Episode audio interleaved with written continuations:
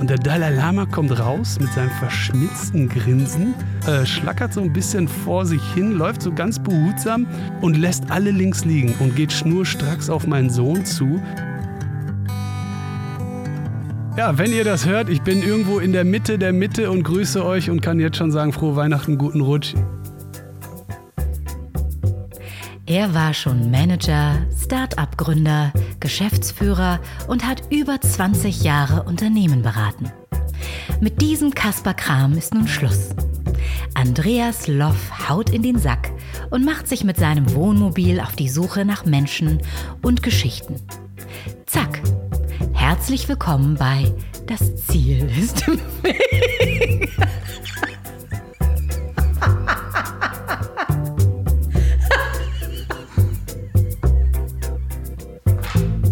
Eieieiei. Willkommen in Folge 49 des Podcasts, in dem es um Quereinsteiger, Querdenker und Quertreiber geht. Das ist die vorletzte Folge vor der Weihnachts- und Neujahrspause. Und diese Woche wird es abenteuerlich, im wahrsten Sinne des Wortes. Der heutige Gast befindet sich zu dem Zeitpunkt, also dem Zeitpunkt der Veröffentlichung am Donnerstag, seit fünf Tagen in einem Ruderboot auf dem Atlantik. Das ist kein Scherz. Bleibt dran, dann erfahrt ihr, wie es dazu kam. Und das ist eine wirklich abenteuerliche Geschichte. Und ich bin wirklich aufgeregt. Ganz aufgeregt bin ich aber auch, weil diese Folge von einem neuen Werbepartner präsentiert wird. Das spannende Interview mit Jörg Hovest wird heute von Moja, dem neuen Ridesharing-Service für Hamburg, unterstützt. Und Moja hat ein paar Weihnachtsgeschenke draufgelegt.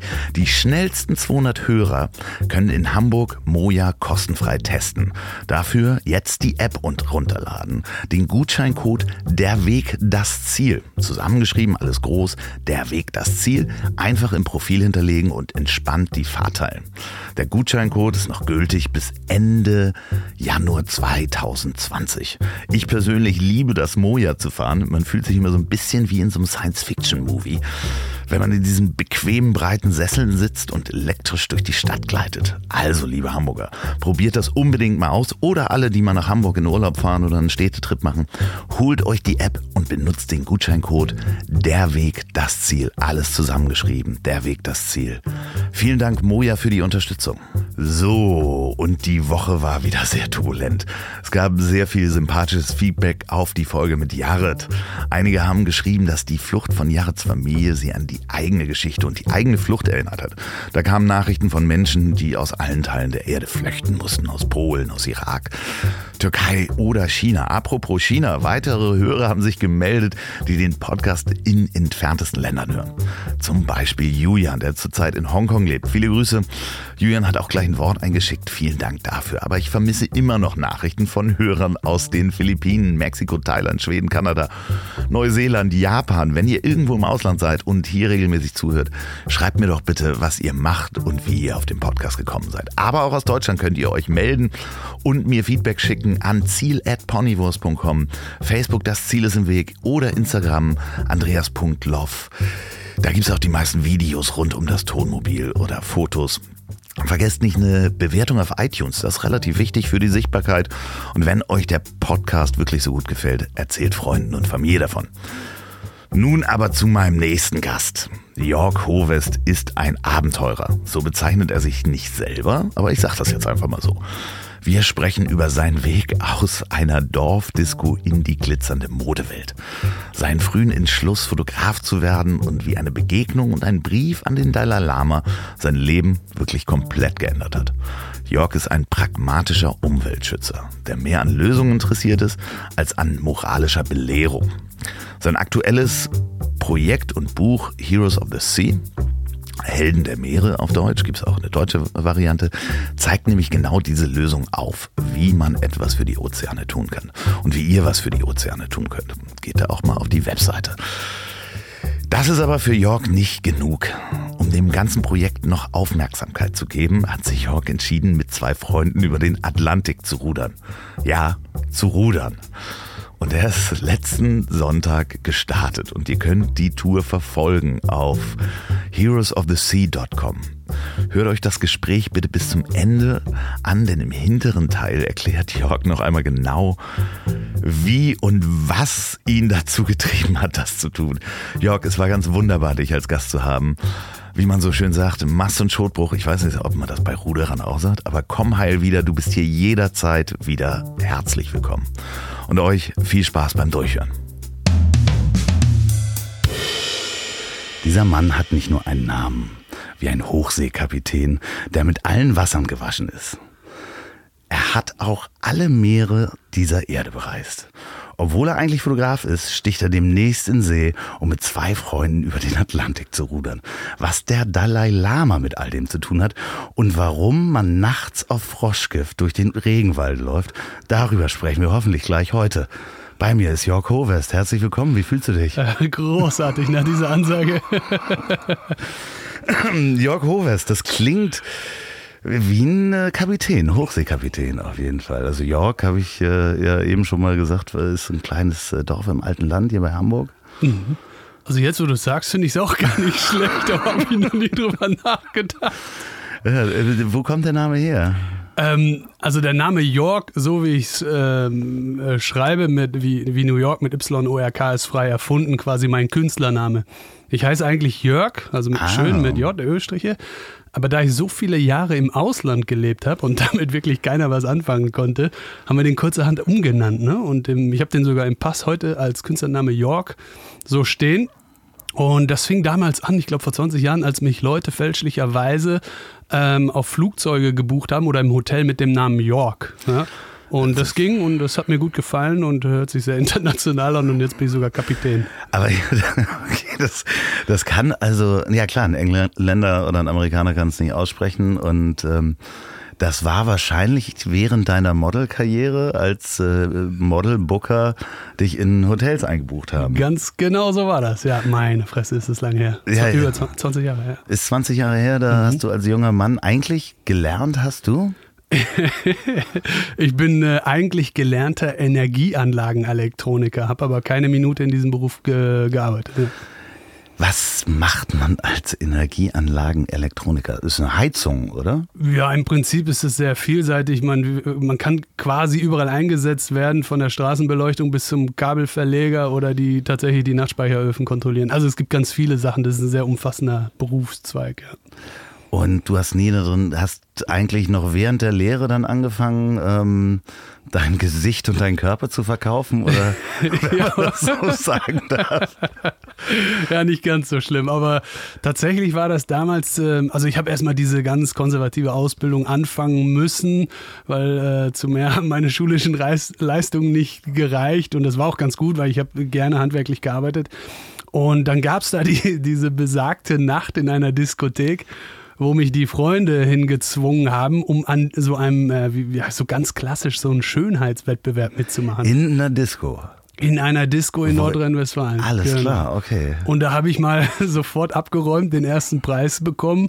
Und danach ist ja klar, in dem Alter, ja, ich dachte, ich bin der schönste Mann der Welt, morgen äh, werde ich die Welt erobern. Ja? Und genau so, also genau so lief es zwar dann nicht ab, aber ich bin zumindest um die Welt gereist und hatte ganz viele interessante Jahre, in denen ich ja nicht nur alle Großstadtmetropolen kennenlernen durfte, sondern auch einen Einblick in diese total verzogene, verrückte Szene hatte. Und ja, war cool, war cool. Aber äh, auch eine Plastikwelt, ne? Wenn man das so, Total. so Absolut, das Äh. ist das oberflächlichste Metier überhaupt auf der Welt. Und ähm, was nicht zu unterschätzen war damals schon, ich hatte als Kind immer eine Passion, ich wollte fotografieren, ja, und meine Eltern, die kamen nicht so richtig klar mit der analogen Kamera, ich habe die immer abgenommen im Urlaub und habe mich quasi um das Fotoalbum gekümmert, aber das wurde damals auch nie als Talent irgendwie gefördert oder erkannt, aber eigentlich wollte ich mein ganzes Leben lang schon Fotograf werden. Und natürlich hast du dann an diesen Plastikwelt-Werbesets dann auch Fotografie mitbekommen. Ja, sagen wir es mal so, das war quasi meine zweite Ausbildung. Ne? Ich meine, besser geht's ja gar nicht. Ich war, stand irgendwie jede Woche mehrmals vor anderen Fotografen vor der Linse Und ähm, das, klar, man ist da extrem geistig unterfordert, wenn man nur schön grinsen muss. Ne? Aber was ich äh, mir angeneigt habe, ich habe mir ganz penibel genau angeguckt, wie die Fotografen mich fotografieren. Warum stellt er den Blitz dahin? Warum macht er das und hier und da und ne, so. Und dann habe ich da jahrelang den besten Fotografen über die Schulter geguckt und dann habe ich gesagt, wisst ihr was, das kann ich selbst, ne? Das mache ich jetzt auch. Und dann hast du äh, dich entschieden, Modefotograf zu werden oder, oder, Werbe- und Modefotograf? Ja, sagen wir es mal so, das war, das war naheliegend, dass ich damit anfange, weil ich ja aus, aus genau dieser Branche kam und mich da auch so ein bisschen auskannte, Netzwerk, ne? die Booker, die, die Werbeagenturen, die ganzen Redaktionen, klar, die habe ich irgendwie mitgenommen und hatte schon meine Kontakte und habe ich gesagt, okay, ich mache mich jetzt erstmal selbstständig mit einem kleinen Studio in, in München und versuche das, aber extrem schwierig. Ja. Warst du dann schon nach München äh, umgezogen, äh, sozusagen aus äh, von der Disco weg, wo du entdeckt worden bist, ähm, äh, in die Welt und dann äh, nach München? Ja, wir hatten, man muss sich das so vorstellen, als äh, Fotomodell hat man ja mehrere Agenturen, die einen vertreten und eine davon ist sozusagen die Mutteragentur und die war damals based in Munich, deswegen kam ich nach jeder Auslandsreise immer wieder in diese Stadt zurück, die mir schon immer gut gefallen hat und dann habe ich irgendwann gesagt, okay, hier bleibst du mal. Ne? Das ist äh, durchaus schöner als das äh, Ruhrgebiet. Die einen sagen so, die anderen sagen ja, so. Entschuldigung. Aber, nein, nein, nein. Nur für die Hörer da draußen, die im Ruhrgebiet wohnen. Äh, ist es auch schön bei euch. Ich wollte nur schönes Wetter haben. Ich liebe das Ruhrgebiet, aber das Wetter ist scheiße.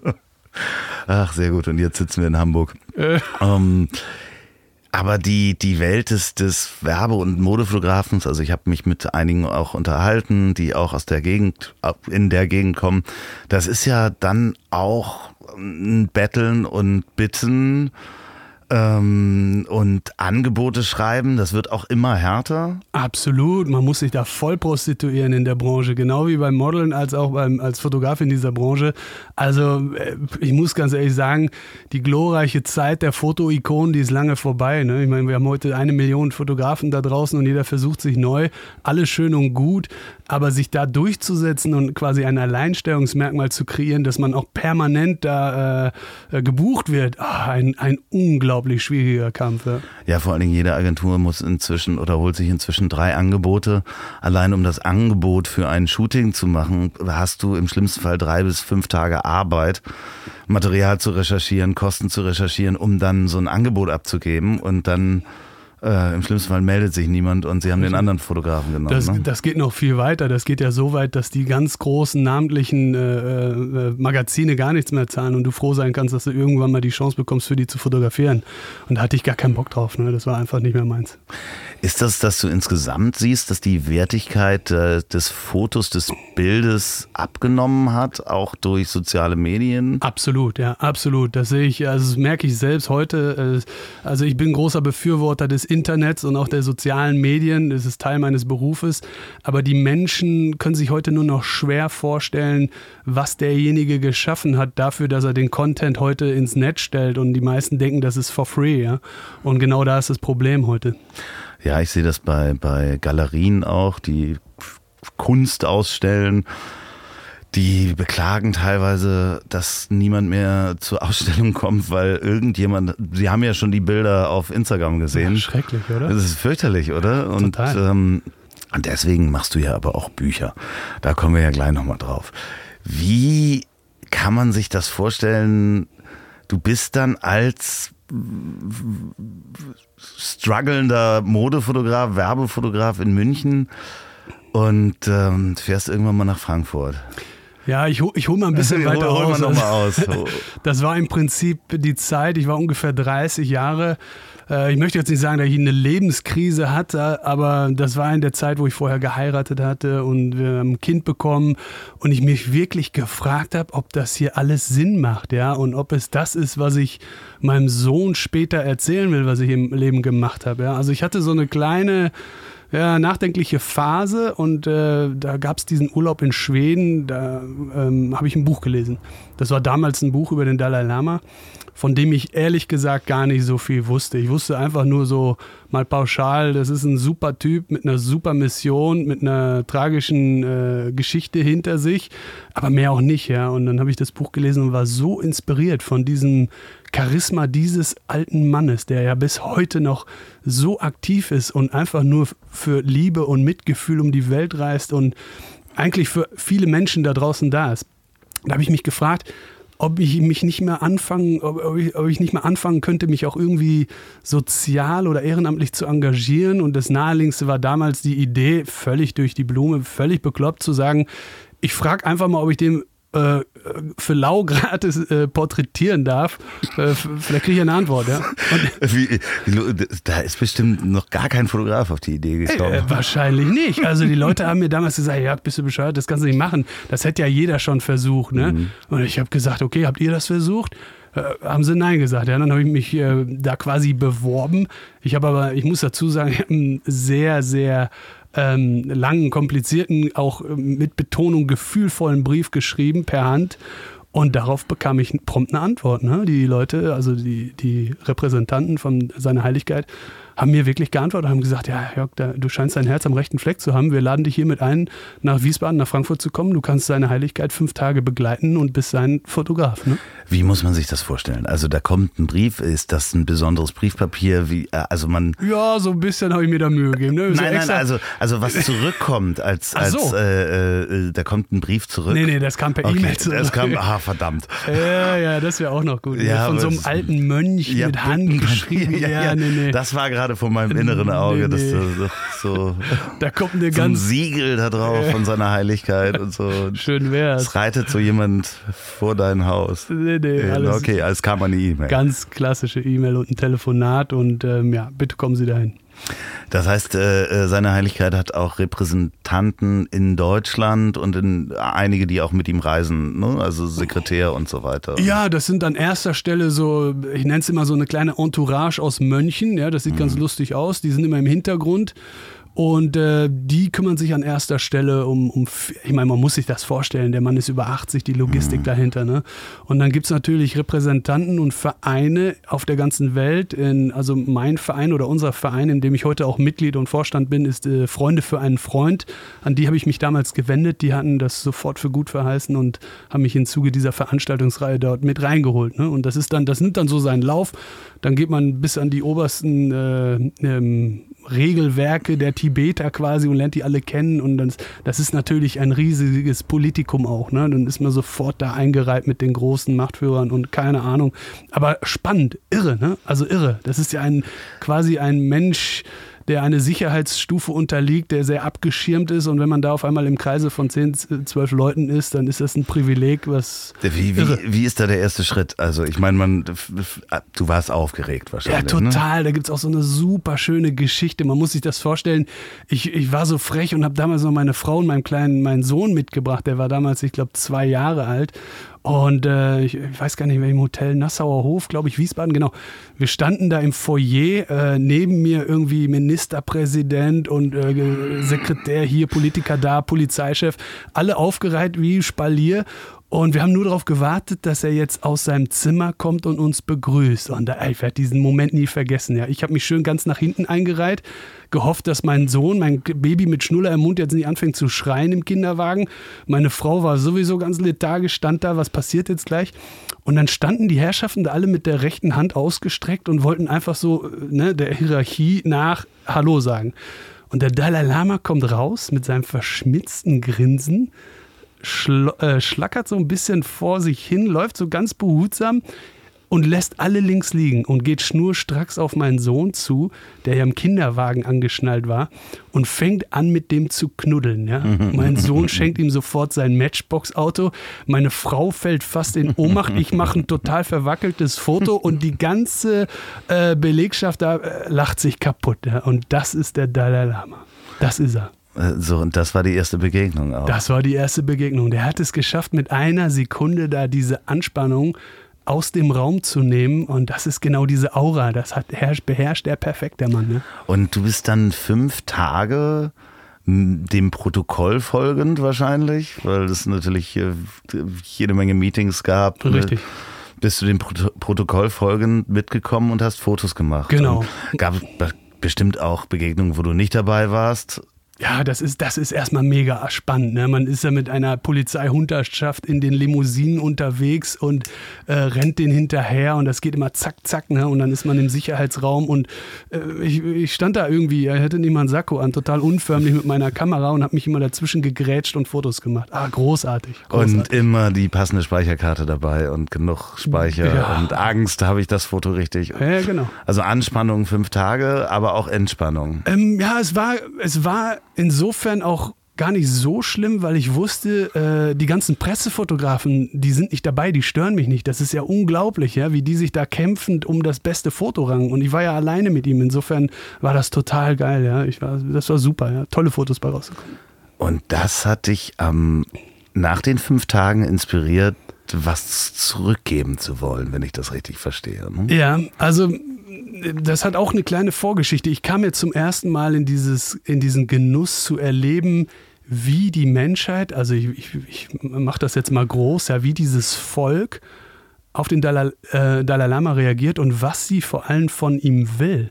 Und dann ist mir aufgefallen, dass die Menschen was von ihm suchen. Ja? Die wollen eine Antwort, die leiden oder die haben weltumfassende Fragen oder wie werden wir uns retten. Alles so, so, so ja, so, so nicht realitätsfern, aber das sind suchende, fragende Menschen, auch zu Recht, ja.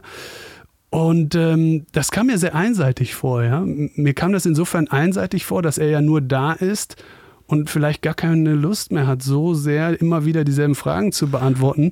Vor allen Dingen, weil er ja selber so viel verloren hat, beziehungsweise Richtig, genau. so viel zurückgelassen und hat. Und hier kommt der Punkt, ja. Ich habe da dieses Ungleichgewicht verspürt und mir äh, Gedanken darüber gemacht, ähm, A, warum die Menschen teilweise Dinge fragen, die er nicht beantworten kann, weil er eh immer antwortet, das müsst ihr selbst mit euch klar äh, ausmachen. Ja? Er, er, sagt jedes Mal, ich bin kein Gott, ich bin kein Guru, ich kann euch nicht heilen. Ne?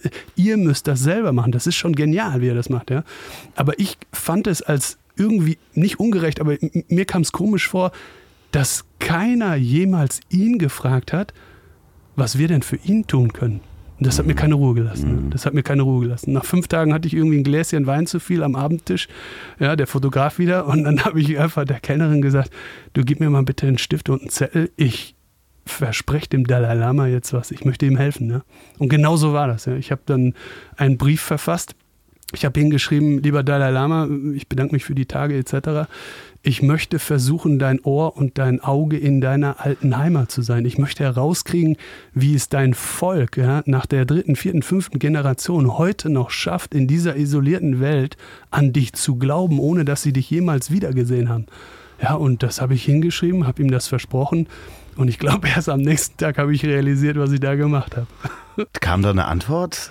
Nein, wir haben, wir haben ihm diesen Brief zugesteckt, nachdem er quasi ins Flugzeug gestiegen ist und abgereist war.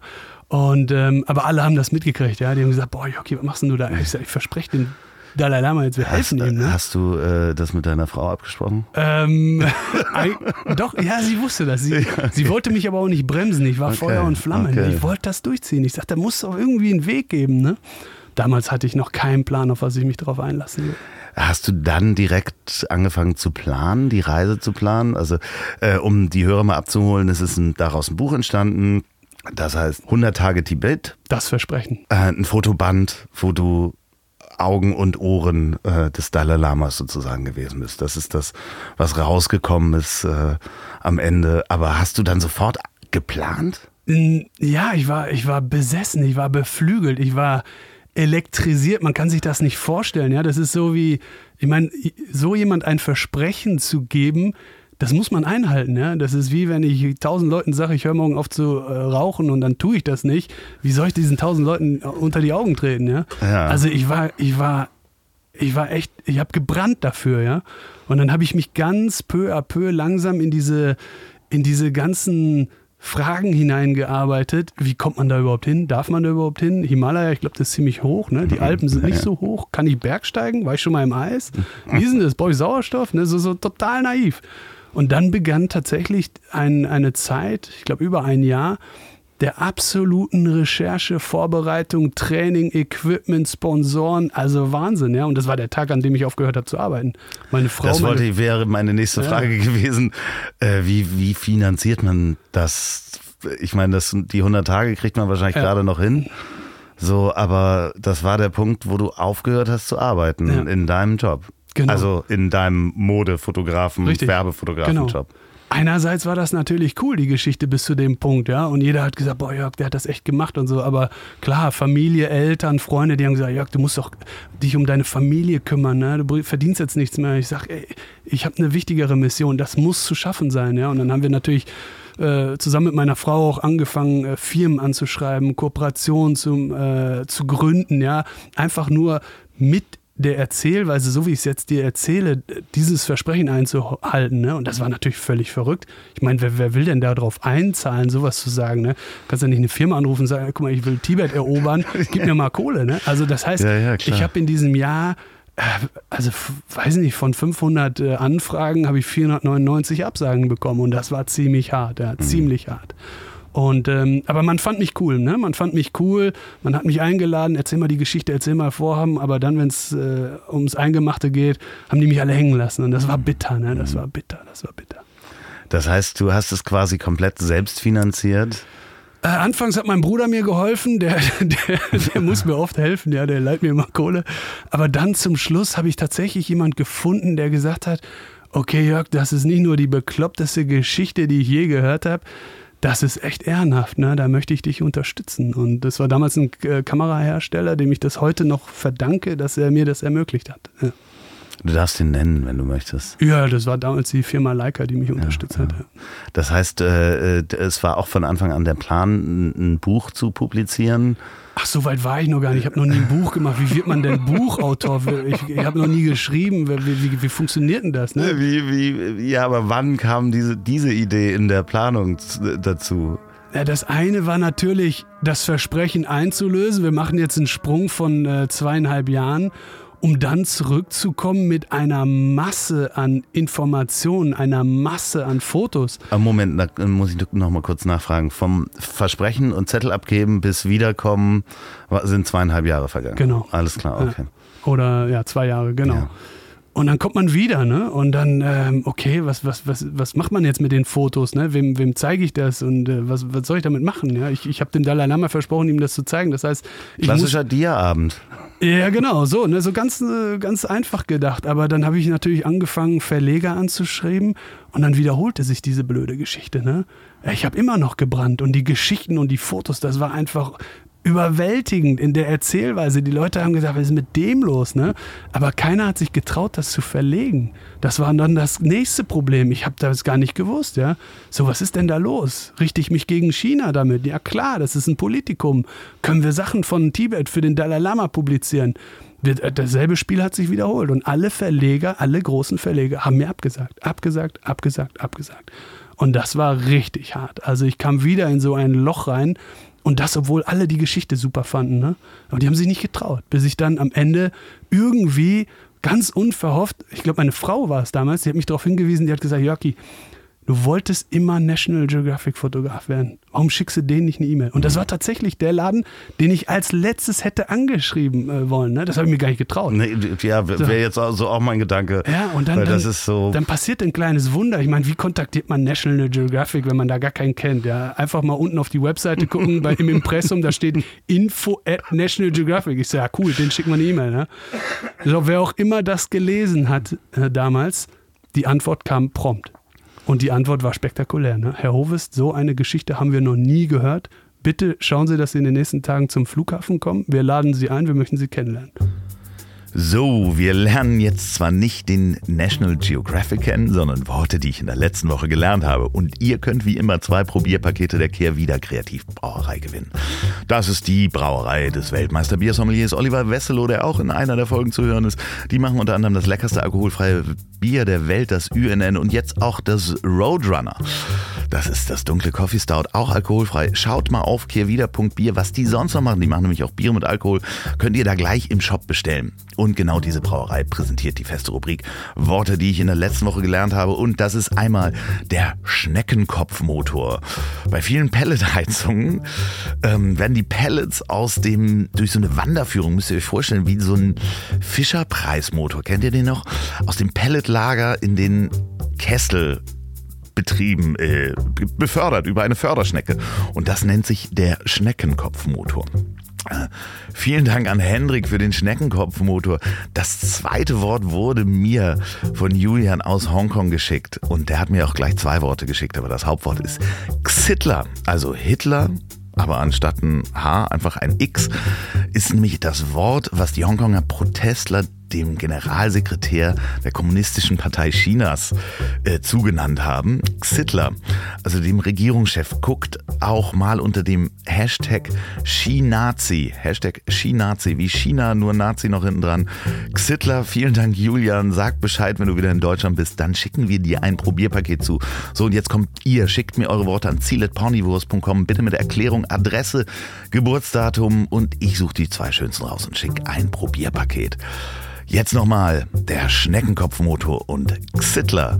So, weiter geht's mit Jörgs Aufschlag beim National Geographics. Wo, wo musstest du hinfliegen?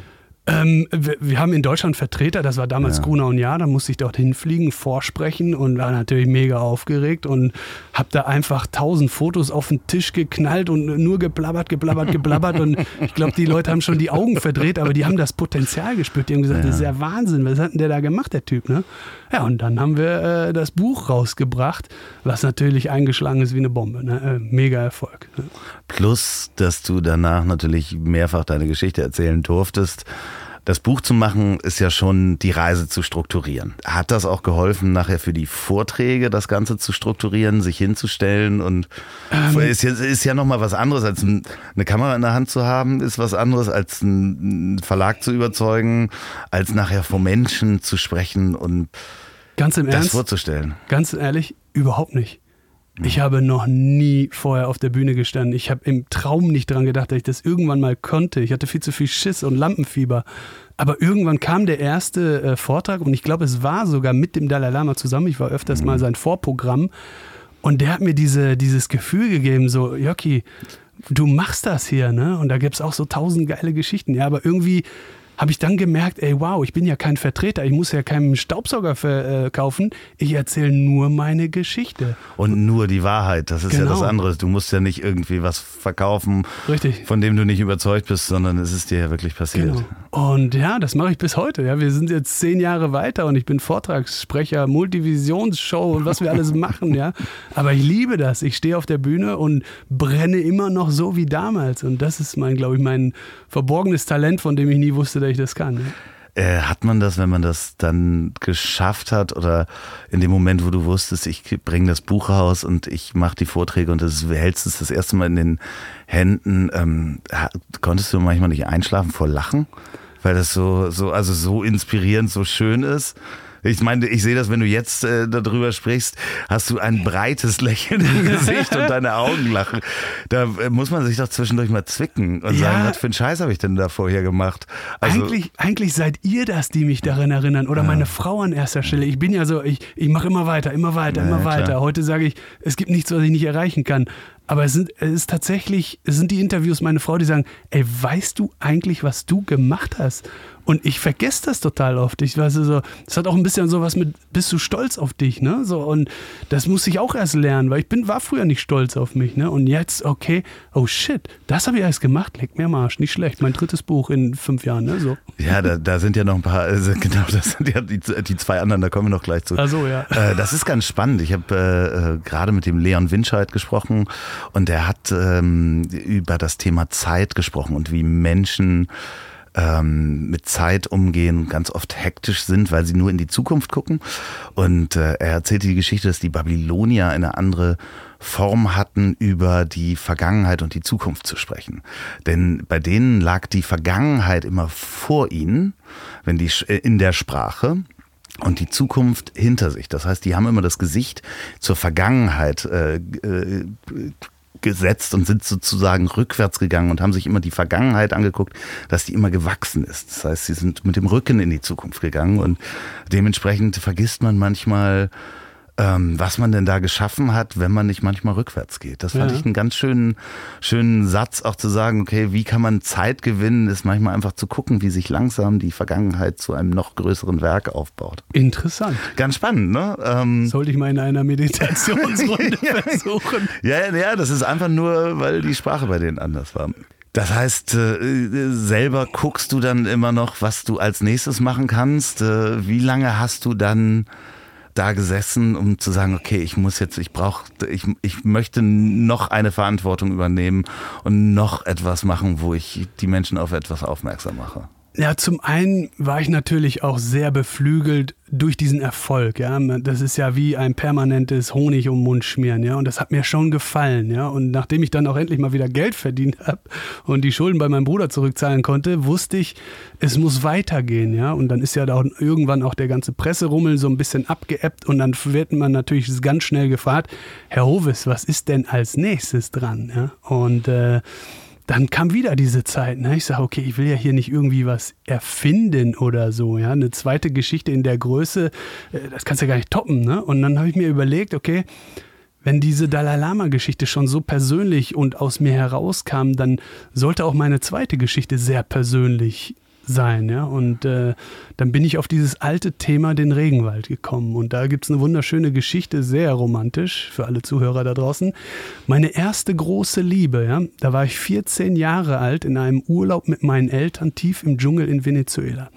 Super mega verknallt in ein Mädchen bei den Yanomamis in Venezuela, haben meine Eltern mich dort für Wochen zurückgelassen, damit ich dort quasi äh, meine Unschuld verliere, sage ich mal Was? einfach. Ja. Die haben gemerkt, ich bin verliebt. Der spielt jetzt okay. nicht mehr mit Playmobil, der hat ein Mädchen kennengelernt und das war total cool. Ja. Meine Eltern haben dann gesagt, okay, der bleibt mal hier, wir machen die Rundreise weiter oder wie auch immer. Ah, okay, äh, also und, die haben dich äh, quasi eine Woche da gelassen. Ja, wir haben sie mitgenommen und wir sind dann da geblieben. Wir haben dann die Reise verändert, ne? Mhm. weil die ganz genau gemerkt haben, okay, wow, Jörki, äh, der... Okay. okay. wenn du das so erzählst, ist es anders, als wenn... Ja, die haben mich nicht zurückgelassen. Nein, nein, um Gottes Willen. Nein, nein, nein, nein. Und du kommst als Mann wieder. Und ich komme Jahre später. Nee, nee, ganz so dramatisch nicht, obwohl es war eine herzerreißende Geschichte. Ja. Ich hatte dann ein paar Wochen mit ihr äh, gefühlte Ewigkeit. Sie hat mir die Natur gezeigt. Wir waren Kinder, ja, also Wahnsinn. Kinder waren wir, ja. Und auf einmal stand meine Welt Kopf. Ich, ich wollte nur noch diese Frau, hatte mir überlegt, ob wie ich hier hinziehe und ich, damals schon die Ausbildung und was machst du hier, ne? Und dann kannst du im Dschungel überleben. Und dann kam Tag der Abreise und das war natürlich ein, ein psychotraumatisches Erlebnis für mich dann wieder nach Hause zu fliegen. Ja? Und jetzt machen wir einen ganz, ganz großen Sprung. Das Letzte, was ich diesem Mädchen, einer heutigen Frau, gesagt habe, ist, ich komme irgendwann wieder. Ja? Und das war meine zweite Geschichte 25 Jahre später. Das heißt, du bist dann, hast du sie besucht? Das ist, das ist die Vorgeschichte einer viel größeren Geschichte. Ja? Als erstes muss man natürlich nochmal drüber nachdenken, hey, warte mal, der ist doch verheiratet, hat Kinder. Ne? So die Geschichte als Vorgeschichte für ein viel größeres Projekt. Mein Anliegen war es einfach herauszufinden, inwieweit diese indigenen Völker, von denen es wirklich nur noch ein paar gibt in Südamerika, maßgeblich von wirtschaftlichen Interessen so bedroht sind, dass sie in der Zukunft aussterben bzw. ausgerottet werden, verdrängt werden, ja, dass diese, diese einzigartige Kultur mit all dem Wissen verloren geht durch wirtschaftliche Interesse. Und so habe ich das Projekt aufgebaut. Als Vorgeschichte mit meiner ersten Liebe habe ich gesagt, ich möchte diese sechs, ich glaube sechs Völker besuchen, um hier ganz klar darauf hinzuweisen, dass wir durch die Holzfällerei, durch den Abbau von Gold und Diamanten, Ölabbau und all diese Sojaplantagen hier ganz große Kulturgüter des südamerikanischen Kontinents verlieren. Das war mein Ziel. Ne? Und dann hast du diese indigenen Völker besucht äh, mit einer Hilfsorganisation, wo es um Medikamente ging. War das nicht? Nee? Nein, nicht ganz. Ich, ich, ich, ich ziehe immer alleine los, oh, okay. weil ich es äh, bis heute nicht verantworten kann, dass ich Leute mitnehme, die zu Schaden kommen und ich dafür verantwortlich bin. Ja? Also es ist viel schlauer, sich Leute vor Ort zu suchen, die natürlich Ortskenntnisse haben und äh, die Sprache kennen. Und also ich bin alleine abgereist. Diesmal war es auch ein bisschen einfacher, Geld und Sponsoren zu finden. Ich hatte ja einen Namen und dann habe ich mich dort abgesetzt und bin zu Fuß beziehungsweise auf einem kleinen Holzkanu immer tiefer in den Dschungel. Alleine auf dem Kanu? Ja, wir waren anfangs alleine. Man muss es sich so vorstellen, es gibt ja den Rand der Zivilisation. Ja, wir reden jetzt von tief, sehr, sehr tief im Dschungel, ja, wo schon längst kein Tourist mehr jemals hinkam. So, das letzte, das letzte was man sieht oder das Letzte, was man erfährt oder dem begegnet, ist ein, meistens eine militärische Station, ja, die mhm. irgendeine Grenze verwaltet. Das war auch so, Peru, Brasilien. Und dort habe ich mich eingeschleust mit ein paar äh, Einheimischen um mit dem Hintergedanken, Medikamente für diese Indigenen Ah. mitzubringen, hier eine Brücke des Kontaktes zu schaffen. Ja? Weil ich wusste, dass viele oder einige Indigenen äh, selbst rauskommen wollen aus dem Dschungel, um Heilung zu suchen. Ja? Es- Die Menschen leiden unter eingeschleppten Krankheiten der Missionare noch aus den 60er, 70ern und die Militärstationen sind hoffnungslos überfordert damit. Das heißt, mit diesem Riesenpaket an Medikamenten verschaffe ich mir Eintritt. Ich, ich komme nicht weg von diesem Bild allein in diesem Kanu äh, in den Dschungel hinein. Wochenlang, wochenlang. Äh, wie lang warst du insgesamt unterwegs? 124 Tage. Ähm, du hast dir auch ein paar Krankheiten äh, weggeholt. Ja, Ne? leider musste ich diese Reise zweimal unterbrechen und ähm, das ging leider gar nicht anders. Du bist der zweite Mensch, der hier im äh, Mobil sitzt, der Chikungunya-Fieber hatte. Echt? Gibt's da noch jemand? Ja, cool. Atze Schröder. Atze Schröder, Atze Atze, Schröder, liebe Grü Grüße. Grüße an Atze. Kannst du dich noch erinnern, wie geil sich das anfühlt? Ja, es ist, äh, glaube ich, auch, ich kann die Sprache nicht mehr sagen, aber es ist der gebeugte Mann. Ne? Genau, man, Ja. Man, man verkrampft innerlich, man hat wie also ganz schweres Rheuma, man kann sich nicht mehr gerade strecken. Das ist widerlich, ne? Fieber steigt, man kann dann nichts machen und das einfach nur, weil eine Mücke eingestochen hat. Und eine von tausenden. Und das andere war irgendein fieser Parasit, ne? Den, Ja, das äh, war ganz schlimm, So, ja. so, der im Wasser lebt, wo man eigentlich das Wasser filtert. das war eine blöde Geschichte. 124 Tage lang Wasser abkochen oder chloren oder Wasser reinigen, ganz deutsch, ja, so richtig deutsch. Ich kümmere mich um meine Gesundheit und dann ein einziges Mal vernachlässigt. Ich habe ein einziges Mal einen Schluck aus einem Bach genommen und habe mir sofort den Parasiten eingefangen, der mir das Leben so zur Hölle gemacht hat, dass ich ein Jahr lang äh, darunter litten, äh, ge geleidet habe und viele Antibiotika. Also im Nachhinein, als du noch wieder nach Hause gekommen bist, äh, hast du dir dann äh, die Chemiekeule gegeben. Ja, beziehungsweise das Tropeninstitut hier in Hamburg. Schöne Ah. Grüße an euch. Ich habe euch besucht an Weihnachten vor äh, einigen Jahren. Die haben sich gefreut. Die haben so gesagt, was kommt denn da an? Ich hatte noch Würmer unterm Fuß, unter der Haut und, und also ganz widerlich. Ich kam hier wirklich zerstört an und die haben mich gerettet. Oh Gott, um Gottes Willen. Also verschiedenste Parasiten hattest du noch mitgebracht. Ja, Ja, das war ein Parasit, der sich millionenfach äh, und vermehrt Würmer hat. Ne? unterm Fuß. Ja, das sind so die Klassiker. Wenn man zu lange im Dschungel ist, da nisten sich ein paar Dinge ein. Ne? Ja, Das genau. sind auch Parasiten. ja, nicht ganz. Das sind kleine, harmlose Würmchen. Kann man, Ja, so muss man rauspopeln. Ne? Ja, ja, genau. Ähm, wie, wie, wie war das in dem Moment, wo du also auf die Völker getroffen bist? Äh, Wie kommt man da ins Gespräch? Ja. Die fragen dich ja wahrscheinlich auch mit Händen und Füßen, was machst du hier? Genau, da, da muss ich jetzt mal ein bisschen ruhiger werden, weil das ist ein sensibles Thema. Also an erster Stelle möchte ich hier mal sagen, es ist natürlich nicht ratsam, diese Völker zu besuchen, weil die leben teilweise in einer bedingten oder in einer gewollten Isolation. Aber ich hatte eine Aufgabe, die darauf abzielte, denen zu helfen. Ja? Ähm, ich bin da reingegangen ohne Kamera, beziehungsweise die Kamera in meinem Gepäck versteckt. Ja? Ich bin da reingegangen mit dem geringsten Maß an Equipment, mit dem geringsten Maß an Kleidung, weil die Menschen leben nackt. Und wir mussten uns erstmal dadurch Eintritt verschaffen, dass einer dieser Ortskundigen, die bei mir auf dem Kanu saßen, vorfahren, um Erlaubnis bitten, dann wieder zurückfahren, dann uns abholen und dann erst ganz behutsam da reinkommen. Ja, das ist, wie- man muss sich das vorstellen, ein Astronaut landet irgendwie auf dem Planeten. Ja, die Menschen haben das noch nie gesehen. Die haben noch nie einen Turnschuh, noch nie eine, eine, einen Rucksack, eine Kamera, geschweige denn eine Stirnlampe oder eine Cappy gesehen. Ja?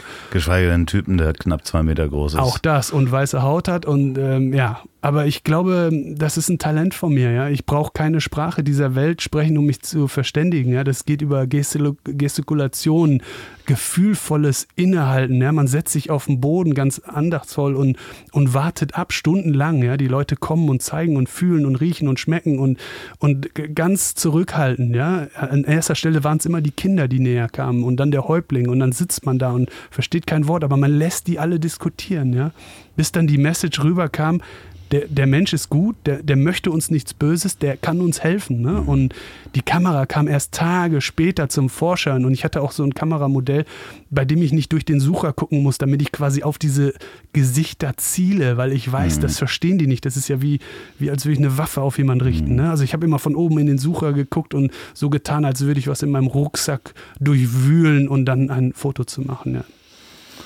Äh, du bist dann auch in verschiedene Bräuche. Also, aber was, was isst man da? Alles, was einem angeboten wird? Oder ist das. Ähm, äh, es ist sehr begrenzt. Also im, im Regenwald, im südamerikanischen Regenwald wird hauptsächlich die Yucca-Wurzel gegessen und Fisch natürlich und ganz wenige Früchte. Aber das war's dann schon. Ja? Die haben nicht viel mehr. Und äh, das ist ein ganz toller Effekt. Das ist der Mega-Detox für den Körper, mhm. ja, ganz intensiv, was dann so an Gewürze und Kräuter zu Vorschein kommt.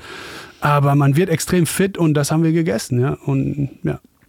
Aber du hast dann auch Bräuche mitgemacht, wie zum Beispiel auf die Jagd zu gehen, nachts im Urwald äh, mit Froschgift. Ja. Ja, ich habe viel gelernt von diesen Völkern. Dope, ja. wie auch immer man das nennen mag. Ja, ja, das, ja klar, das sind Drogen heute, ja, wenn man, wenn man von Ayahuasca spricht oder von diesem Gift der Frösche, aber mhm. das hat alles eine viel, viel tiefere äh, ähm, Bedeutung für diese Menschen und durchaus macht das auch Sinn. Also zum Beispiel dieses Froschgift, das wir uns eingebrannt haben in die Haut, dient diesen Menschen dafür, die Sinneswahrnehmung so zu steigern, dass die nachts befähigt sind, selbst wie ein Tier durchs Unterholz zu kriechen, um Großwild zu jagen. Ja? Also man muss sich das vorstellen, dieses Großwild im Dschungel, das wittert den Menschen auf Kilometer. Und was, was ist äh, Großwild im Dschungel? Ein Tapir zum Beispiel. Okay, ja? alles klar, und, ja. Okay. Äh, größere Tiere, genau. Und äh, wir, sind, wir haben das gemacht und äh, heftige Reaktionen. Man muss sich erstmal oben und unten entlernen und ne, das ist so eine toxische Reaktion. Und danach ist man so geschärft, die Sinne sind so geschärft, man braucht nicht mal die Stirnlampe anmachen, man hinterlässt nicht mal ein Geräusch auf dem Laubboden. Also unfassbar, ja. Das heißt, du bist barfuß halb nackt. Gekrochen. Mit eingebranntem Froschgift durch den Dschungel gekrochen. Nachts, genau. Nachts. Um mit Pfeil und Bogen und einem äh, Blasrohr quasi Großwild zu jagen. Und das hat funktioniert. Äh, was habt ihr gefangen? Ein Tapir, ein riesiges Tier. Ja, und den äh, habt ihr gegessen? Die haben wir, den haben wir mitgenommen, genau. Das wird ja. geteilt dem ganzen Volk gegenüber, ja. genau. Das sind ja die, die, die Erwachsenen oder die Männer, das sind ja die Jäger, die im Umkreis von 10, 20 Kilometern tagelang auf die Jagd gehen. Ja. Das ist äh, kein einfaches Unterfangen, weil diese Menschen ganz genau wissen, die jagen nicht im Umkreis der, der Dörfer, weil da dort das kleine Tier lebt und so. Ne? Das hat alles strukturiert. Äh, am Ende, ich habe das, das Buch nicht äh, bei mir ähm, leider 100 Tage Amazonien, meine Reise zu den Hütern des Waldes. Aber äh, ich äh, werde mir das auf jeden Fall nochmal besorgen, weil das äh, klingt wirklich ganz, ganz wunderbar. Was, wie war das dein Fazit am Ende? Die Völker sind bedroht. Mhm. Unter anderem auch durch Rodung, Anbau. Ja. Isst du selber noch Fleisch? Ja, natürlich. Also, ja. also ich versuche meinen Fleisch- ähm, und Fischkonsum sehr zu reduzieren, weil ich einfach zu viel gesehen habe und äh, den natürlichen Kreislauf nicht zu sehr damit einstören äh, will. Ja? Wir, wir, unterscheiden ja zwischen domestizierten Tieren und wilden Tieren, die wir heute nun mal essen. Auch das sollten mal viele überlegen. Ja? Aber auf meinen Reisen allein schon kann ich nicht komplett vegan oder vegetarisch äh, bleiben weil das ist im, im, im Betracht dieser Menschen in der dritten Welt schon fast äh, unnormal. Ja? Die, die Menschen, die von der Jagd abhängig mhm. sind im Urwald oder so, die können gar nicht äh, Vegetarier. Natürlich wird viel, und da wollte ich eigentlich hin, viel Wald gerodet für äh, den Fleischkonsum beziehungsweise äh, den Anbau von Ackerland, was dann wiederum äh, irgendwelche Rinder essen, die wir äh, dann, oder verfüttert wird an Rinder, die wir dann essen, in der Massentierhaltung. Ich hoffe, das weiß auch jeder. Ne? Das ist, äh, nee, so das bisschen, weiß eben nicht jeder. Genau, die Leute denken ja noch, das sind die Ikea-Möbel, die mit dem Regenwald entstehen. Das ist genau. tatsächlich unser Fleischkonsum. Ja, ne? das ist also die, die, die äh, Gartenmöbel äh, ja. aus Teakholz sind äh, das geringste Problem. Natürlich ist es auch ein Riesenproblem, aber äh, es ist nachher die Massentierhaltung, was das, das äh, Problem ist. Ganz genau. Darf ich noch kurz was Klar, äh, erwähnen ja, ja, zu diesem Amazonas-Projekt? Nee, da wollte ich auch noch mal rein. ich glaube, der Zuhörer denkt sich jetzt, mein Gott, hat der eine coole Karriere gehabt. Ne? Ich möchte aber noch eine Sache sagen. Dieses zweite Amazonas-Projekt ja, ist total gescheitert. Ja. Keiner hat sich in dieser Zeit für den Regenwald interessiert und da konnte ich mit meinem Buch auch nichts hinzufügen. Ja. Die Medien hatten sich schon längst woanders drauf konzentriert und dann hatten wir wenig Erfolg mit diesem Buch. Und dann war das ich war einmal, 2016 ist das rausgekommen. Genau. Ne? Und dann war ich nach diesem anfänglichen Bestseller-Erfolg mit Tibet schlagartig wieder pleite. Ne? Und die Presse hat schon gefragt, ja Jörgi, was machst du denn als nächstes? Hat sich jetzt durch die Aufmerksamkeit, die wir alle haben und die durch Greta und Fridays for Future und äh, die großen Brände, die plötzlich in den Medien waren. Ich meine, es sind ja immer Brände im, im Regenwald, davon mal ganz abgesehen, die waren jetzt vielleicht äh, größer, weil sie nochmal industriell befeuert wurden. Weil da ein Gesetz hat sich geändert, glaube ich. Ne? Ja, an erster Stelle muss man das ein bisschen subjektiver betrachten. Was die Medien uns zeigen, ähm, erzeugt natürlich Aufmerksamkeit und das, äh, dann gehen wir auf die Barrikaden und erheben unsere Stimme und wie konnten wir nur und was hätte denn. Aber ja. wirklich passieren in den Ländern tut dadurch gar nichts. Nee, also da nee. braucht es viel mehr, als dass wir mal vier Monate über die Brände sprechen. Ne? Also das Problem ist ja nicht neu. Ähm, also das kommt ja schon aus den 80ern, 90ern, als die Leute noch mit einem Schild rausgingen und sagen, äh, rettet den Regenwald. Und was ist eigentlich mit dem Ozonloch gewesen? Ne? Gibt es das überhaupt noch? Ne? Ja, also das heißt, Themen verschwinden und kommen plötzlich wieder. Wo ist die Vogelgrippe? Wo ist die Vogelgrippe? Wo ist das Ozonloch? Ja, genau. genau. So, so die nächste Sau, die durchs Dorf getrieben wird. Aber hat sich durch diese Aufmerksamkeit, die das das Thema bekommen hat, äh, im Nachhinein dann nochmal was geändert? Ist da jetzt vielleicht ein Interesse an dem Buch größer geworden nochmal? Ähm, ja, Oder? ich hoffe, nach diesem äh, Interview hier kaufen alle mein Buch. Ja, nein, aber ich habe tatsächlich öfters Anfragen bekommen, weil das ja sehr in den Medien hochgespielt worden ist durch die Brände und durch den Präsidenten, der dort ge äh, gewechselt hat. Ähm, aber wir reden hierbei jetzt nicht von irgendeinem Erfolg, den ich erzählen kann. Das Buch ist platziert, das gibt es. Ich wollte es nur im Vergleich zu Tibet setzen, ja. Ne, von denen wir ja, ja, aber für mich ist halt ähm, äh, interessant auch insgesamt, was passiert ist, die Aufmerksamkeit auf die Themen Nachhaltigkeit, äh, wie gehen wir mit der Umwelt, wie gehen wir mit Plastik um dass sich das ja auch unsere Generation, wenn ich uns mal als gleich, fast gleich alt äh, sehe, du, ich glaube, du bist fünf Jahre äh, äh jünger als ich. ähm, Sollen wir es verraten? Ich bin 41. Da ändert sich ja auch in unserer Generation was. Also Menschen, die man vorher, die halt festgefahren waren, kennst du wahrscheinlich auch, die ähm, jahrelange Porsche-Fahrer waren, zum Beispiel eine Agentur haben und plötzlich vor ihren Mitarbeitern und auch selber das nicht mehr möchten, mit zum Beispiel einem Porsche SUV in die Firma zu fahren und wirklich auch mal über Kunststoffkonsum nachdenken ja. und wie heizt man, merkst, spürst du das auch? Ich meine, du bist ja natürlich viel von den Themen umgeben. Ja. Also ich, ich, ich, kenne diese Geschichten, aber ich verspüre das selbst nicht so, weil ich ganz genau weiß, das kommt so ein bisschen bei diesen Menschen in der Altersweisheit zu, zum Vorschein, ja. Und die bemerken dann, dass dieses ganze Materialistische niemals glücklich gemacht hat, ja, dass es eher sie isoliert hat, sie eingeschränkt hat, ja, und sie vielleicht Freunde verloren haben, weil es nur noch Neider gibt da draußen. Das hat ein bisschen was mit dem Alter zu tun und ich hoffe, das äh, bemerkt dann auch jeder, ne? Aber Klar, aber ich denke, äh, vielleicht ist es dann nochmal der letzte Schub, wenn dann äh, nochmal eine Greta kommt und sagt, pass mal auf, wir müssen jetzt was ändern. Da ist natürlich immer die Frage, wo fängt das bei dem Einzelnen an? Ne? Also ja. ich merke, dass das mein Fleischkonsum zum Beispiel in den letzten Jahren bewusster geworden ist und auch weniger. Mhm. Ich teilweise wirklich fünf Tage vegan leben Super. kann, so äh, zwischendurch, weil ich mir einfach eine Suppe mache und das erst nach fünf Tagen merke, so, ach, ich habe fünf Tage gar kein Fleisch Groß, gegessen. Aber ist ja großartig. Lass mich raten, du fühlst dich besser. Äh, ich glaube, ja, würde ich noch nicht mal sagen. Doch, du fühlst dich besser. Ja, du ja, fühlst ich, dich ich, ich Also du fühlst dich besser. Ich finde das ja, ich fände das ja großartig, wenn wir das mal ganz anders aufziehen würden, ne? wenn wir mal wirklich die Wissenschaftler, äh, wenn wir den Wissenschaftlern mehr Aufmerksamkeit schenken würden und das mal so publizieren, dass wir ich meine, das ist heute nachweislich erwiesen, dass dieses rote Fleisch, dieser Konsum, dieser massenhafte Konsum uns nachweislich krank macht. Dann würden auch viel mehr Leute darauf verzichten, so viel Fleisch zu essen. Soll ja keiner Öko-Veganer werden oder so, aber was ja auch ne? jedem frei, frei äh, gesetzt ist, das zu machen. Aber es ist wirklich der Unterschied äh, ist halt dadurch, dass es mehr in den Medien ist, mehr Menschen darauf hinweisen. Äh, einfach mal den Jutebeutel mit zum Supermarkt zu nehmen. Das ist, so. das ist schon der Anfang. Ne? Also nicht nochmal die sagen, ach scheiß drauf. Ich habe jahrelang gesagt, scheiß drauf, nehme ich die Plastiktüte ja. und dann haben sich, kennst du diese Schublade, ne? Ja. wo überall diese Plastiktüten Hause. Genau. Und äh, äh, da einfach mal im Kleinen anzufangen. Und das finde ich ganz gut, dass selbst bei das eine ist Altersweisheit von materialistischem, aber ich finde es auch ganz schön an einem selber zu merken, dass man mal eben Stopp macht und sagt, ah nee, muss nicht doch, ich muss das Licht jetzt nicht brennen lassen Großartig, oder ja. ähnlichem. Und da ist es natürlich auch gerade beim Thema Plastik und das finde ich eigentlich den wunderschönen Bogen von der Plastikwelt äh, des Modefotografen und Models äh, dann jetzt zu deinem dritten Buch zu kommen, äh, was wir hier auch äh, liegen haben, Helden der Meere, wo du dir alle Meere angeguckt hast? Nee, beziehungsweise ist das falsch formuliert? Alle Ozeane, alle, alle Meere. Alle, alle Ozeane angeschaut hast im Hinblick auf Umweltfragen. Genau, in Hinblick auf unsere aktuellen Themen, die wir gerade kennen. Das ist ja nicht nur der Klimawandel. Ne? Es gibt ja weitaus mehr Probleme da draußen. Das fängt mit der Plastikverschmutzung an, endet mit, der, mit dem Temperaturanstieg, was die Korallen ausbleichen lässt, bis hin zur illegalen Fischerei. Also es gibt ganz viele Probleme da draußen und wir werden quasi momentan überschüttet von diesen negativen Beispielen. Ne?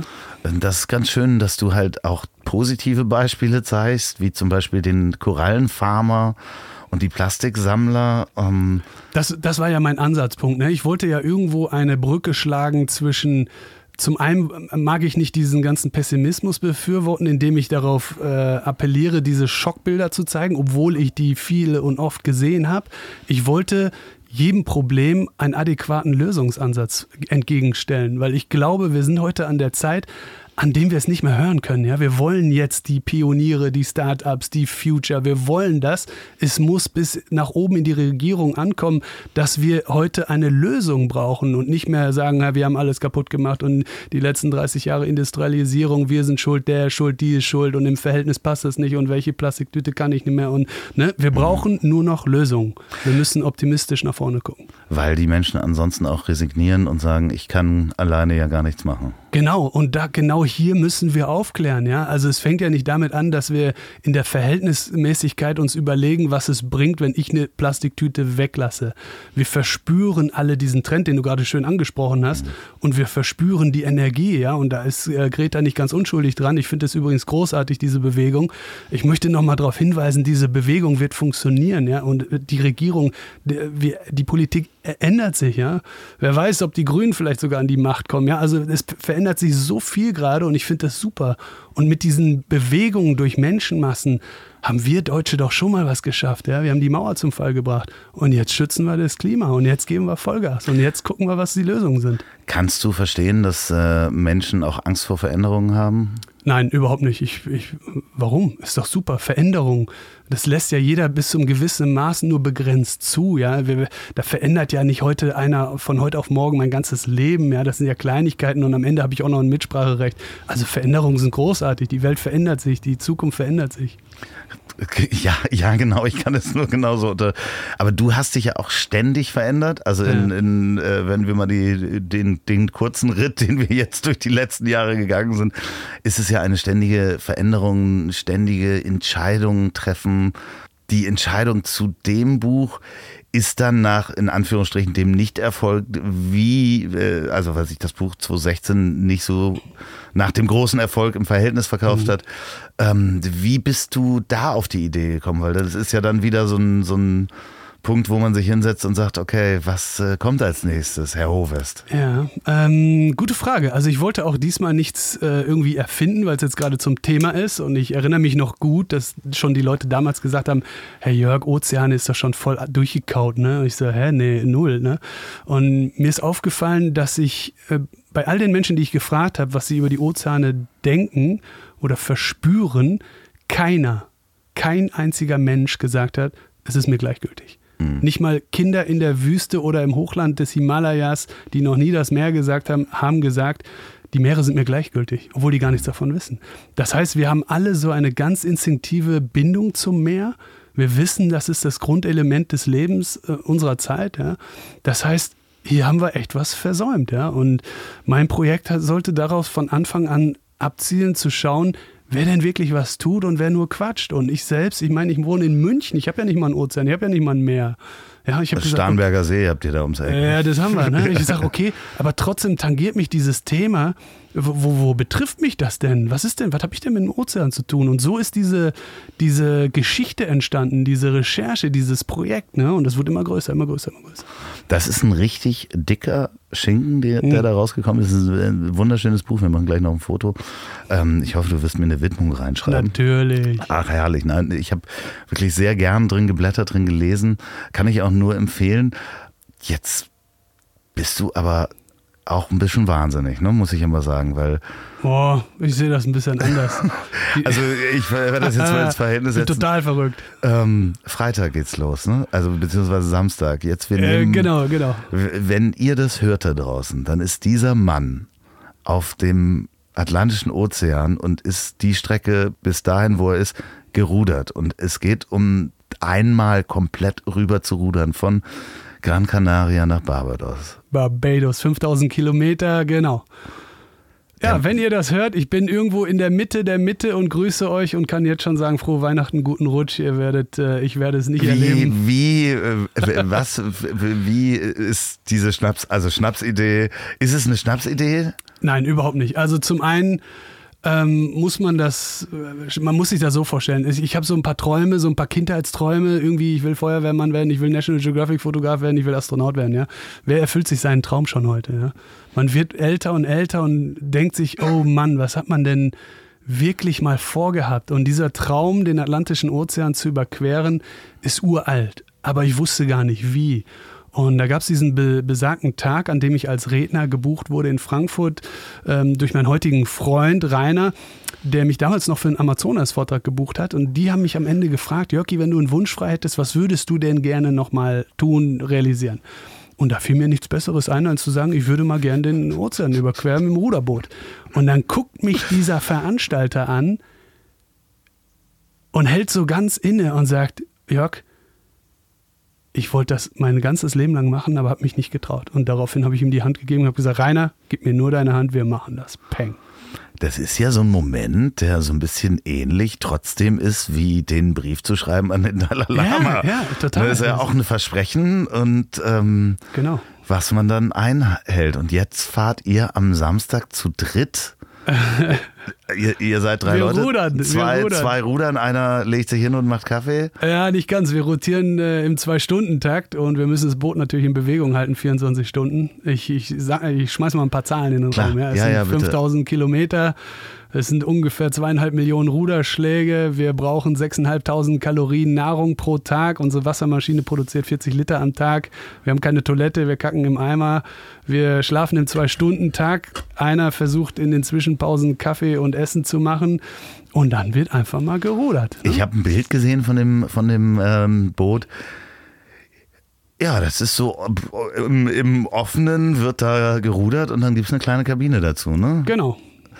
Das wird, also ich finde es aufregend, alleine darüber nachzudenken. Bist du schon aufgeregt?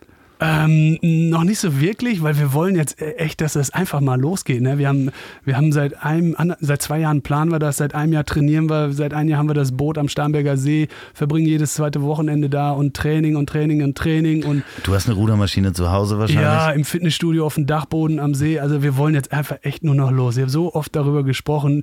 Wir, ich glaube, die Aufregung, die kommt erst am Samstag oder am Sonntag, wenn ich auf Gran Canaria bin und das große Meer sehe und mir in die Hose mache. Ist es so, wenn man das plant, dass man ähm, natürlich verschiedene Strömungen mit einplant, wo man lang äh, rudert, äh, damit man nicht gegen Strömungen äh, entlang paddeln muss?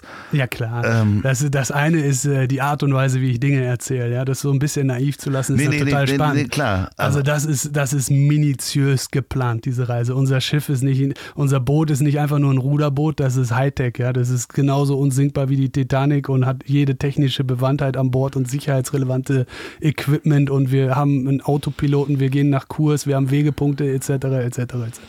Autopilot ist äh, fürs äh, Ruder, aber also fürs für, um zu steuern, aber selber die die Ruder müsst ihr zwei Stunden immer durchhalten Genau. und dann macht man Pause. Und Genau. was passiert nachts? Wir rudern weiter. Wir rudern weiter. Es geht darum an erster Stelle, dass jeder von uns äh, viermal zwei Stunden in 24 Stunden Schlaf bekommt. Der Rest ist Rudern. Wow. Mhm. Keine Ahnung, wie das wird. Ich habe es noch nie gemacht. Äh, Geh mal die, die Equipmentliste äh, durch. Was hat, äh, wie viel Equipment, wie viel Kilo darf jeder mitnehmen? Boah, also wir haben, das Boot wiegt äh, nackt ungefähr 800, 900 Kilo. Dann haben wir nur Proviant nochmal 500, äh, 400 Kilo.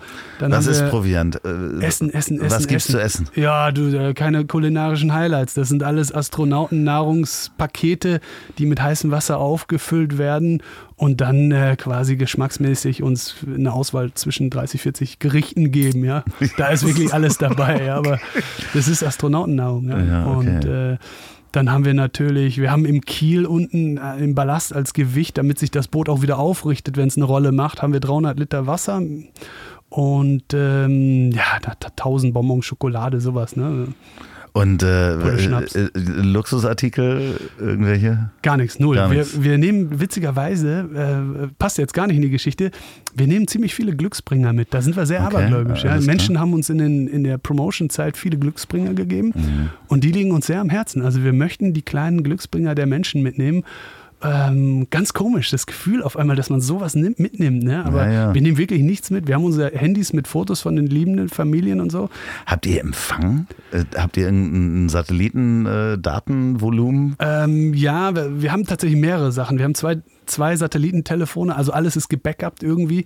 Wir haben einen sozusagen einen In-Reach-Tracker, das ist ein kleines Gerät, das unsere Position trackt auf der Webseite heroesofthesea.com und mit diesem Gerät können wir auch äh, kleine Messages schreiben, ja, 50 Zeichen sowas. Das heißt, wir können euch verfolgen äh, auf genau. der Webseite. Äh, auf meinem Instagram-Kanal sieht man quasi auch sowas wie ein Live-Blog. Mhm. Ne? Eine Agentur übernimmt meinen Account und den schicke ich unsere Tagesberichte Tag 1 bis 60 und da, das ist bestimmt spannend. Und wir haben auch ein lustiges Gerät, das nennt sich Beacon. Das ist eine Platte, äh, an der ein Router äh, verbunden ist, mit dem wir den Satellit suchen müssen. Und dann guckt einer auf seinem Handy, bis wir drei, vier Striche haben und dann können wir tatsächlich kleine Fotos und ein klitzekleines Video mal schicken. Ah, das heißt, folgt dem Mann auf Instagram. Ja, an Weihnachten setze ich mir eine Mütze auf. Ich grüße euch. Wahnsinn, Wahnsinn. Geht alles. Äh, weißt du, ist es wirklich dieses äh, von Etappe zu Etappe Leben, was dich glücklich macht? Oder weißt du schon, was danach kommt?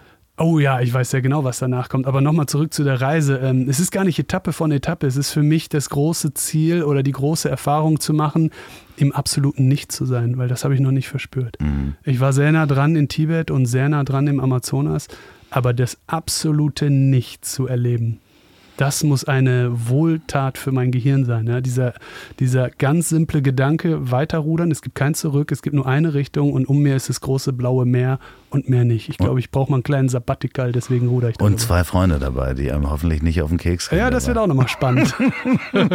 Wie auf so einer Raumstation ist es ja. ja, so ein bisschen. Ne? Also da das Lustige ist, wir verlernen sogar zu laufen, wie ich gehört habe. Ja. Wenn wir in Barbados ankommen, dann können wir nicht mehr laufen. Wir haben ja gar keine Schrittfolge gemacht ja. auf diesem kleinen Boot. Ne? Habt ihr ähm, äh, mit einem Psychologen gesprochen, wie die Gruppendynamik äh, ablaufen könnte? Nee, haben wir nicht. Wurde uns oft geraten, aber ich habe bis heute keinen Psychologen gefunden der das schon mal gemacht hat und sich auch nur annähernd vorstellen kann, was da abgeht. Ja. Alles andere ist so ein bisschen, puh, ja, ich, wir kennen uns zwar nicht in Extremsituationen, aber wir wissen, wie wir ticken und genau das finde ich spannend. Ja, wir werden alles demokratisch durch drei äh, zerteilen und ausloten, aber den Rest überlasse ich wirklich dem, was da passiert. Ja. Aber ich bin mir sicher, wir werden uns nochmal richtig kennenlernen. Wenn du wiederkommst, äh, das wird ja wahrscheinlich dann äh, im nächsten Jahr sein. Im Februar, genau. Ja, Im Februar. Mhm. Ähm, bist du hier jederzeit herzlich willkommen. Ich würde mich sehr, sehr, sehr über ein Upgrade, Update äh, freuen und wie es gelaufen ist. Sehr schön. Äh, ich werde aber dich natürlich verfolgen auf Instagram und den anderen Kanälen.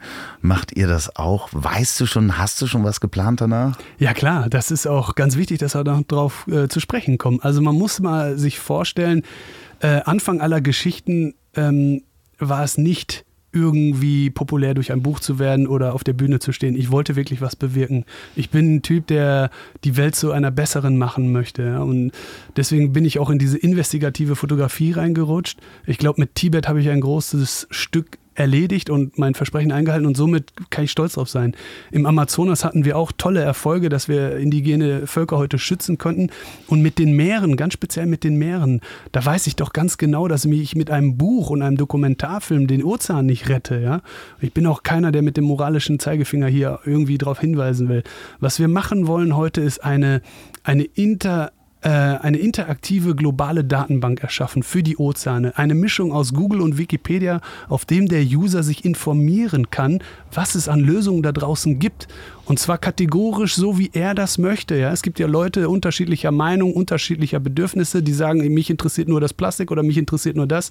Die Leute sollen auf dieser Datenbank, die unter derselben Domain heroesofthesea.com nach meiner Rückkehr online geht, sich informieren und als globale Plattform sich über die Hilfsmaßnahmen der Ozeane informieren können. Und das ist für mich dann die Genugtuung, aha, hier konnte ich was dazu beitragen, die Ozeane ein bisschen besser zu machen. Um dann auch als User, wenn man sich das anguckt, da konkret zu helfen. Genau, Das Richtig. heißt, äh, der eine, der sagt, okay, ich hm, Thunfisch esse ich trotzdem, genau. Plastik finde ich doof. Ähm. Genau, informieren, ja. Wir brauchen Informationen, viel mehr Informationen und einen gebündelten Zugang zu gewissen Themen. Ja, wenn man heute mal Ozeanhilfe eingoogelt oder so, wo landet man denn da? Wir brauchen eine globale Plattform für dieses Klima, für diese Erde. Und ich glaube, da ist noch viel Potenzial, dass wir das ausbauen können und äh, bündeln können. Ja. Wahnsinn. Ich bin sehr gespannt, wenn du wieder da bist. Äh, ich auch. Wir, wir, wir, wir, ich, ich sag mal, wir sehen uns wieder. Ich das war ganz, ganz wunderbar, dass du hier warst. Ich pack die ganzen Links äh, auf Facebook, äh, Instagram und Konsorten. Großartig. Ähm, wenn euch das gefällt, guckt auf die Webseiten, folgt diesem Mann auf Instagram. War wunderbar, dass du hier warst. Wenn ihr diesen Podcast beim Autofahren hört, fahrt vorsichtig. Wenn ihr es bei der Arbeit hört, lasst euch nicht vom Chef erwischen. Doch. Und äh, wenn ihr das zum Einschlafen äh, hört, dann. Das funktioniert nicht. Never. ja, da kommt gleich sehr laute Musik. Äh, gute Nacht trotzdem. Das letzte Wort hat wie immer mein Gast. Ja, an dieser Stelle bedanke ich mich an erster Stelle bei dir und äh, wünsche allen Zuschauern ein fröhliches Ende dieses spannenden Jahres 2019. Frohe Weihnachten, guten Rutsch. Ihr wisst, wo ihr mich findet. Ich bin auf der Mitte der Mitte des Atlantischen Ozeans. Ciao. Moment, Moment, bevor es hier jetzt mit der Musik weitergeht, noch eine Hörempfehlung von mir. Der Podcast von Panos Meyer, Behind the Screens, in dem er mit interessanten Menschen aus der Wirtschaft und Politik über das Thema Digitalisierung spricht, streitbar diskutiert und erörtert, was man alles besser machen kann. Diesmal, diese Woche rausgekommen, spricht Panos mit André Bajorat, einem alten Hasen der Fintech-Szene. Im Podcast spricht Panos mit ihm darüber, wie die Digitalisierung dabei helfen kann, Bankdienstleistungen wertvoller zu machen und damit auch dem Kunden zu helfen und inwiefern die Payment-Systeme sich in der Zukunft verändern könnten. Das ist wirklich ziemlich spannend und hörenswert. Behind the Screens mit Panos Meyer kann ich euch nur empfehlen. So, und nun kommt aber die Musik.